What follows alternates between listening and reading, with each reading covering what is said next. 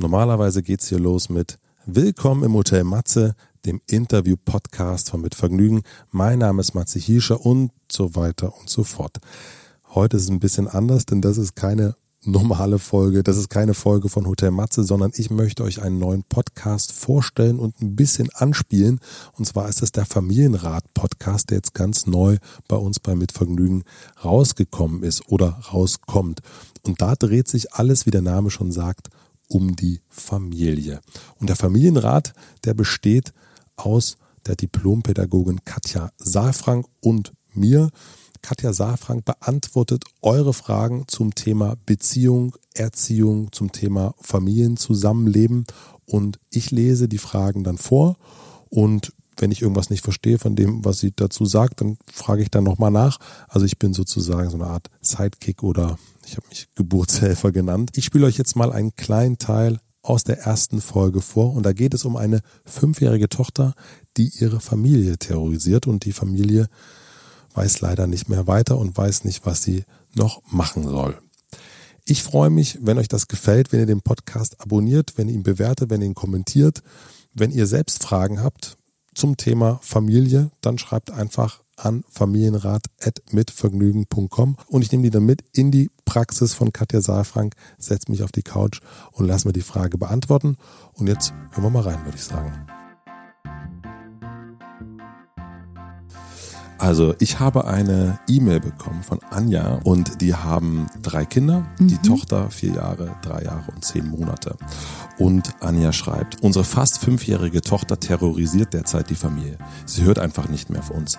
Wenn sie etwas falsch macht, wie zum Beispiel Baby zu grob anpacken, ohne Jacke aus dem Haus gehen, Musik anmachen, obwohl wir sie gebeten haben, es nicht zu tun, reagiert sie total über. Sie schreit hysterisch, knallt Türen, schmeißt Sachen um, schlägt oder tritt auch mal nach uns.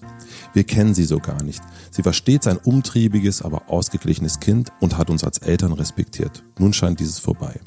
Wir haben in den letzten vier Monaten, so lange geht das schon, echt viel versucht. Sie in den Arm nehmen, wenn sie ausrastet, Zeit für sie allein nehmen, Sanktionen, Verbote, Schimpfen. Wir reden über unsere Gefühle und lassen sie über ihre Gefühle sprechen. Wir erklären, dass Wut als Gefühl okay ist, aber dass dieses Verhalten in einer Familie und einer Gesellschaft nicht tragbar ist. Wir sind in den letzten Monaten auch mal verreist und konnten uns so ihr und ihren Konflikten widmen. Wir verstehen, glaube ich, jetzt besser, was die Auslöser sind. Sie sagt, die Welt Situation ist nicht so, wie sie sie will und denkt, wir verstehen sie nicht. Was können wir noch tun? Was ist das richtige Maß an Verboten, Drohen versus Umarmen und Reden? Wie lange kann das noch anhalten?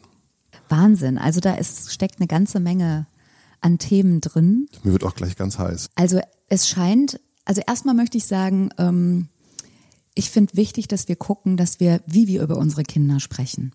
Das hat schon auch einen Einfluss darauf, was wir für eine Haltung auch haben und wie wir dann auch reagieren können. Also ich höre raus, terrorisiert die Familie.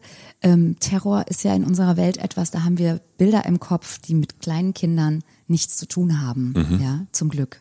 Ja, deswegen, das ist so, so eine Sache, die mir einfach am Herzen liegt, dass wenn wir über unsere Kinder sprechen, dass wir so ein bisschen gucken, wie formulieren wir das, weil wir hätten unter Umständen über Anja und ihr Gefühl mehr erfahren, wenn sie sich sozusagen nochmal ähm, versucht hätte, anders auszudrücken. Also sie fühlt sich terrorisiert. Was heißt das genau? Würde ich sie als allererstes jetzt fragen? Mhm. Ja, sie hat gesagt, ihre Kind hört nicht mehr auf sie. Mhm. Ja, ähm, kenne ich, glaube ich, ganz viele anderen Eltern, andere Eltern, die das auch sagen. Ja, mein Kind hört nicht mehr auf mich. Ähm, geht ohne Jacke aus dem Haus, habe ich gehört, dann fasst das Baby zu grob an und so weiter, sind alles Kleinigkeiten wahrscheinlich, die im, für sich genommen gar nicht so dramatisch sind, aber zusammen natürlich schwierig sind. Mhm. Ähm, Kenne ich auch. Man hat sich rausgeplant aus dem Haus, am Nachmittag will rausgehen und dann, ähm, ja, dann speint das Baby, weil es zu grob angefasst ist, die Jacke wird nicht angezogen, man muss es hundertmal sagen und dann fühlt man sich sozusagen terrorisiert, in Anführungsstrichen. Also vermutlich ist sie fühlt sie sich überfordert.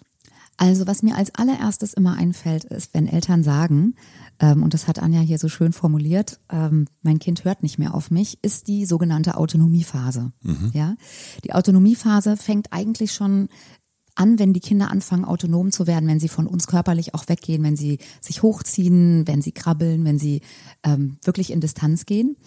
Ähm, und jetzt haben wir aber hier ein Mädchen, was schon ja ein bisschen älter ist ähm, was vier Jahre ist und sogar fünf Jahre schon wird. Und jetzt denken die Eltern so, Anja denkt wahrscheinlich, ich weiß nicht, wie es ist, Anja, du denkst wahrscheinlich, dein Kind ist doch schon längst da draußen. Du hast doch schon das Dreijährige jetzt auch in dieser Phase und das Zehnjährige kommt da demnächst rein.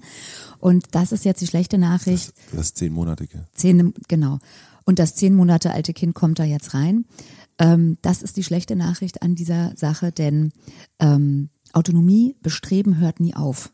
Ist eines unserer größten emotionalen Grundbedürfnisse, die wir haben, dass wir autonom sein wollen, dass wir selbstwirksam sein wollen, dass wir selbst entscheiden wollen. Und das, da ist jetzt gerade deine Tochter mit ähm, fast fünf Jahren genau an so einer Grenze.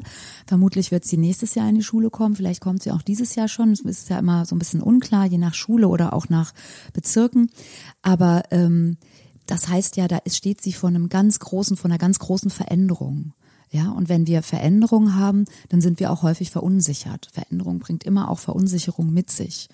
Und ähm, wenn dann noch dazu kommt, dass ich das Gefühl habe, ich werde den ganzen Tag durch mein Leben durchgeschleust. Also so denkt das Kind quasi. Das fühlt so. Mhm, das fühlt so. Ja, Mhm. das fühlt so.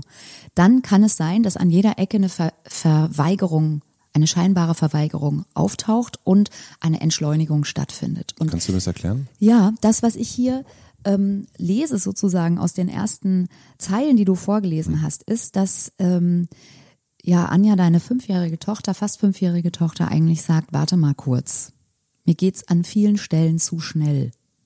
Das könnte eine Idee sein. Ja, das heißt, ich würde dich ganz konkret bitten, dass du deinen Tagesablauf mal ein bisschen in der Fantasie äh, sozusagen entschleunigst, dass du noch mal guckst, wie viel Zeit habt ihr morgens zum Aufstehen, wann und wie sprichst du mit den Kindern darüber, wie sind die Übergänge gestaltet, wenn ihr zum Beispiel in die Kita geht, wie ist die Situation überhaupt, wenn deine Tochter zum Beispiel etwas tun soll? Wie formulierst du das?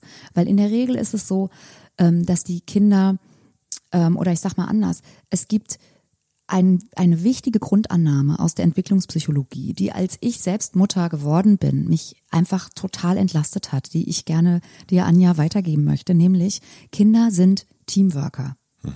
Immer. Jetzt schreit Anja auf und sagt ja, aha, ja, aha, meins aha. nicht, ja. Also das heißt, Kinder sind Teamworker und es gibt nur zwei Dinge, die dazu führen, dass Kinder aus dem Teamworken, aus der Kooperation rausgehen. Nämlich einmal, wenn sie gekränkt sind und einmal, wenn sie überfordert sind. Und meistens ist es so, dass beides vorliegt.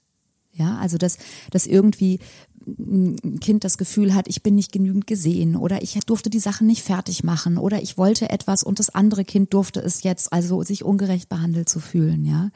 Oder eben auch sozusagen, der Tag war so lang und jetzt soll man auch noch in Ruhe die Zähne putzen und jetzt soll man noch aufräumen und jetzt soll man noch dieses und jenes tun. Und es ist oft viel, viel, viel, viel zu viel für die Kinder. Und es hilft, das zu entschleunigen und sich auch klar zu machen, die Kinder kooperieren den ganzen Tag. Wir gucken häufig auf das, was nicht da ist.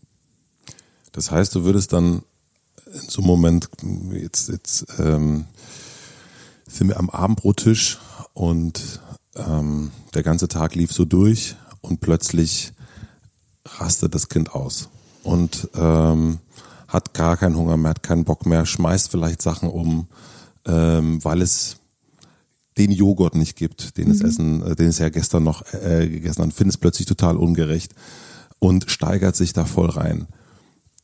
Du würdest dann, würdest du dann sagen, ähm, ist okay? Also es geht nicht darum, das zu bewerten und zu sagen, das ist okay oder nicht okay oder es ist gut oder schlecht, weil dann bist du sozusagen wieder ausschließlich beim Verhalten, sondern es geht darum, nicht die Form, auf die Form einzugehen, sondern den Inhalt zu lesen. Und ich würde immer, ähm, also es gibt immer einen Auslöser und das hat Anja ja auch schön beschrieben, ne? nämlich dass sie schon rausgekriegt hat, dass an den Stellen, an denen sich ihre Tochter nicht verstanden fühlt, meistens diese Dinge passieren. Und dann gibt's zwei Dinge. Das eine ist, wenn sozusagen schon man in der Spirale drin ist. Also man, man ist ja auch selbst Mutter oder Vater. Ne? So, wir, wir sind ja alle nicht, sozusagen, wir können ja nicht unsere, unsere Erschöpfung irgendwie wegdrücken. Das können wir eine Zeit lang machen, ja. Aber ähm, wenn man schon sozusagen es im Vorfeld nicht schafft, den Konflikt so runterzuhalten emotional, dass ähm, diese rein, das Reinsteigern ähm, nicht statt, also das stattfindet, ja. Also wenn man schon einfach reinrast in diesen Konflikt, dann ist es so und dann geht's für mich eigentlich nur um, um sowas ein bisschen wie Feuerwehr. Also zu gucken, wie kann ich wieder beruhigen. Da kann man nicht Sachen lösen, ja, und Eltern befeuern das häufig, indem sie dann sagen, äh, also indem sie anfangen zu schimpfen oder indem sie dann auch dem Kind sagen, siehst du, das möchte ich nicht und du kannst hier nicht mit Sachen rumschmeißen und dann musst du weggehen und so.